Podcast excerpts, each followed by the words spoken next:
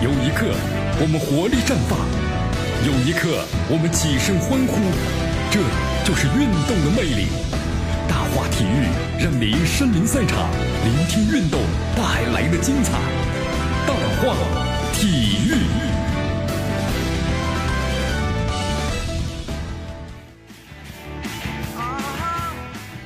好，这里是大话体育，来欢迎大家继续锁定 FM 九十六点七绵阳广播电视台故事广播啊，江南说新闻之大话体育。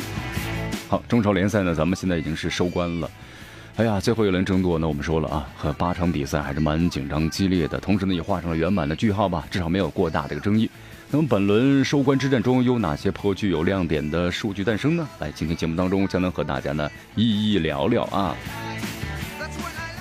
你看。升这个升班马双杀恒大的金牙冠啊，天河时隔一千一百零五天，然后呢联赛呢再次的失手了，也就是说恒大呀最后万劫不保啊，应该说没有很圆满的结束今年的中超联赛呀。凭借这个莫德斯特和孙可的进球，那么天津权健的话呢，在客场二比一战胜了广州恒大淘宝，完成了本赛季对阵的恒大的主客场双杀了，对吧？主场当时是四比三嘛，你看客场这次是二比一。那么这也是广州恒大呢，从二零一一赛季登陆中超以来啊，第三次单赛季啊，在联赛中呢遭遇对手的双杀。此前呢只有富力，对吧？当时在一二赛季主场二比零，客场一比零。那么在二零一一四赛季的话呢，长春亚泰主场二比一，客场三比。哎呀，所以说恒大呢还是蛮蛮厉害的啊，这么多年了，你看，也只有这么几场比赛。此外，就是本场比赛的失利啊，也是广州恒大呢近三年来首中超呢首次在天河输球。恒大上一次的联赛主场呢告负还要追溯到是二零一四年的十月二十六号了。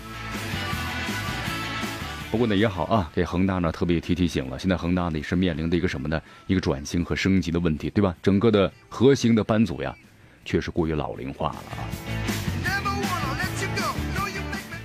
本轮中超的话呢，上演进球最多的啊，八场比赛共计打入三十一球，其中呢，山东鲁能泰山主场对阵河北华夏幸福一呢，更是格外抢眼啊！这个比分呢是五比四，我的天呐，打进了九个球啊！呃，亚冠资格的悬念、绝杀和那个反绝杀的剧情，包括呢核心外援的双双戴帽等等，所以说这些元素呀，都为这场呢进入九个球的进球大战呢，更显得是紧张刺激。那么同时呢，九粒进球也追平了二零一七赛季中超的单场的进球记录哈。本赛季第十五轮，上海绿地申花当时是八比一战胜了辽宁沈阳新开，打进了九个球。好，除了本轮联赛的话呢，高进球数啊，更是本赛季中超的一大标志。联赛的第十八轮，八场比赛共打入三十六个球啊！看来这个冬天确实不太冷啊。本轮结束之后，本赛季中超的二百四场比赛总数达到了七百三十二个进球，超越了吧？超越了二零一五赛季六百七十二球了，也创造了。中超呢，联赛的单赛季总进球数的一个新的纪录。同时呢，和上个赛季六百四十球相比的话呢，本赛季中超的总进球数呢增长了九十二球，说明这个进攻力呢还是增长了啊。那么增长高达是十四点四，但是为什么没有在国家队体现出来呢？好，同时呢，本赛季中超呢还有一个数据，就洋枪的齐名，土炮失色呀。高进球数呢自然离不开射手们的出色发挥啊，但是呢，咱们的本土射手们呢依然是。非常的失色，呃，同时呢，洋枪呢这次还是百花齐放啊！射手榜，张哈维以二十七粒进球是独占鳌头，高拉特呢是以二十一球呢是名列四席，吴磊和拉维奇的话呢是分别斩获二十个进球。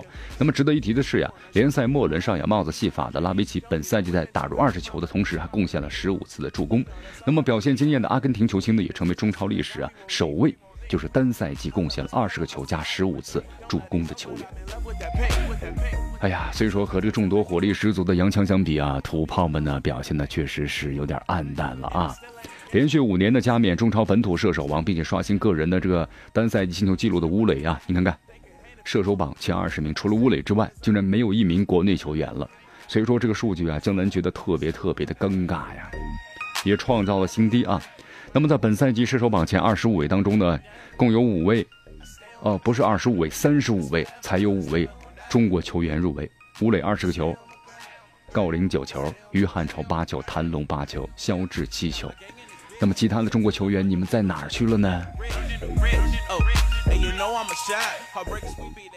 在联赛末轮呢，主场一比二不敌长春亚泰之后啊，北京国安是以十一胜七平十二负积四十分的成绩结束了二零一七赛季。战绩平平的御林军呢，你看最后仅仅是排在联赛的第九。那么这个成绩呢，创造了北京国安队在中超联赛的历史最差的战绩，同时也追平了国安在二零零三甲 A 联赛创造的联赛第九的联赛的最差战绩。好，北京国安呢，前段时间还爆出了这个球员们呢一起来逼帅啊，想把这个主教练的逼走，对不对？你不走是不是？好，那我们就输球啊。其实后来呢，有球迷们就说了嘛，输球，呃打了个四比四平了。这这这个，你要是直接输球，就是零比四就完了嘛？怎么还四比四？看来不是输，实力所致啊。但是呢，北京国安队作为咱们中国足坛的一支老牌劲旅，北京国安的一支被众多球迷还是寄予了厚望啊。但是本赛季的话呢，你看这北京国安队啊，上半段状态起起伏伏，所以说只能在积分中啊中游啊挣扎。随着后半程的话，新帅入主，国安队在施密特带领之下呢，一波五胜两平的战绩强势反弹。当时呢，也看到了可以冲击亚冠了。但是很有意思啊，进入九月份之后呢，突然遭遇滑铁卢。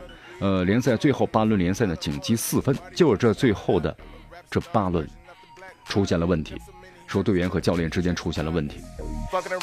好，到底是怎么样呢？咱们这个 这个不解之谜，只能留给以后来说了。在本轮天津伊利的主场迎战河南建业的比赛中，建业的十一名首发球员呢全部为本土球员，其中呢包括像这个胡敬航、钟敬宝、龙成啊三名二十三岁年龄段的球员。那么此外呢，替补登场的杜长杰、刘恒还有龙威也都是二十三岁年龄段球员。十一名首发全部都是本土制造。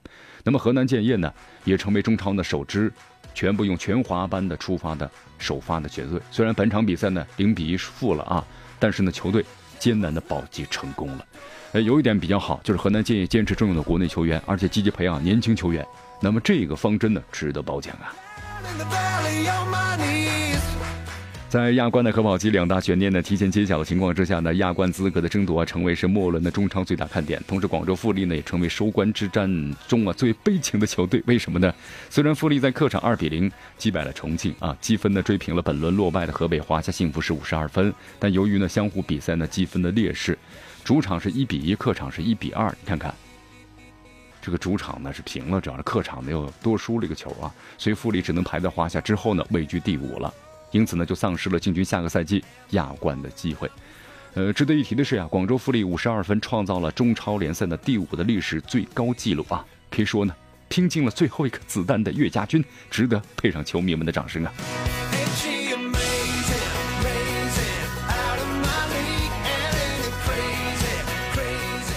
好，二零一七，咱们中超的这个大幕呢，已经是落下了。呃，昨天的话有消息啊，有关中国足协呢，就二零一八年中超联赛的外援呢，包括年轻球员等相关问题啊，做出了一些这个规定。这个消息呢，相当于看了一下啊，然后具体内容如下，来咱们分享一下。好，在明年的话呢，二零一八年新政的话呢，每家中超俱乐部呀，累计注册外援人数呢，最多就六个人，同时报名的外援人数最多是四人，单场比赛的外援累计上场的最多是三人。那么中甲外援呢，注册人数最多是四人，同时报名人数最多三人。那么单场这个比赛呢，外援累计最多是两人。而且呢，各中超俱乐部呢，必须安排每场比赛至少一名二十三岁年龄段的球员的首发登场，而且每场比赛呢，至少要有一名二十三岁。年龄段的球员留在这个场上的比赛，因为以前嘛不就说了吗？好，那行行行，我安排二十三岁的啊，好，我先安排上去踢一会儿，几分钟就把你换下来，对不对？那你也上场了。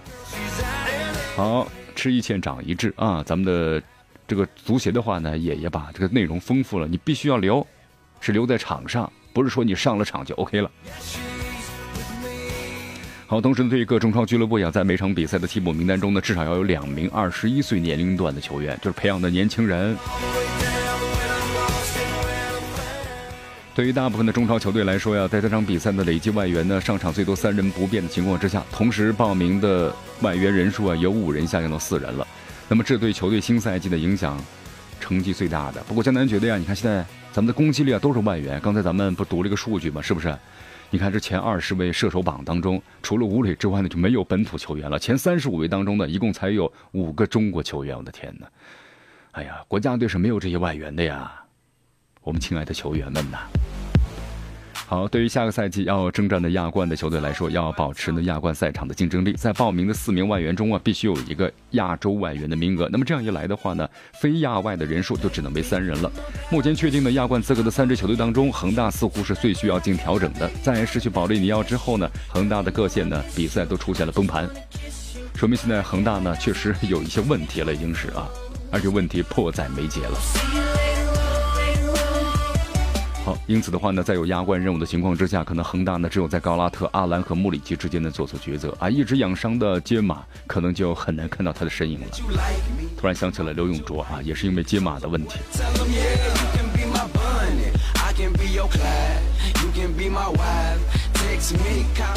好，同时对于本赛季呢表现不佳的上海绿地申花、江苏苏宁和天津伊利三队，多多少少啊受到了上场的三外援政策影响，换帅频繁的还有换阵啊，两个表现都在这三队身上的出现，而且他们又都存在着各自的一些问题，比如说申花的外援之中吧，莫雷诺和瓜林是球队当之无愧的大腿，但是莫雷诺的合同呢只剩下半年了，那么如何续约这个基本会参加世界杯的球员是申花呢非常大的难题。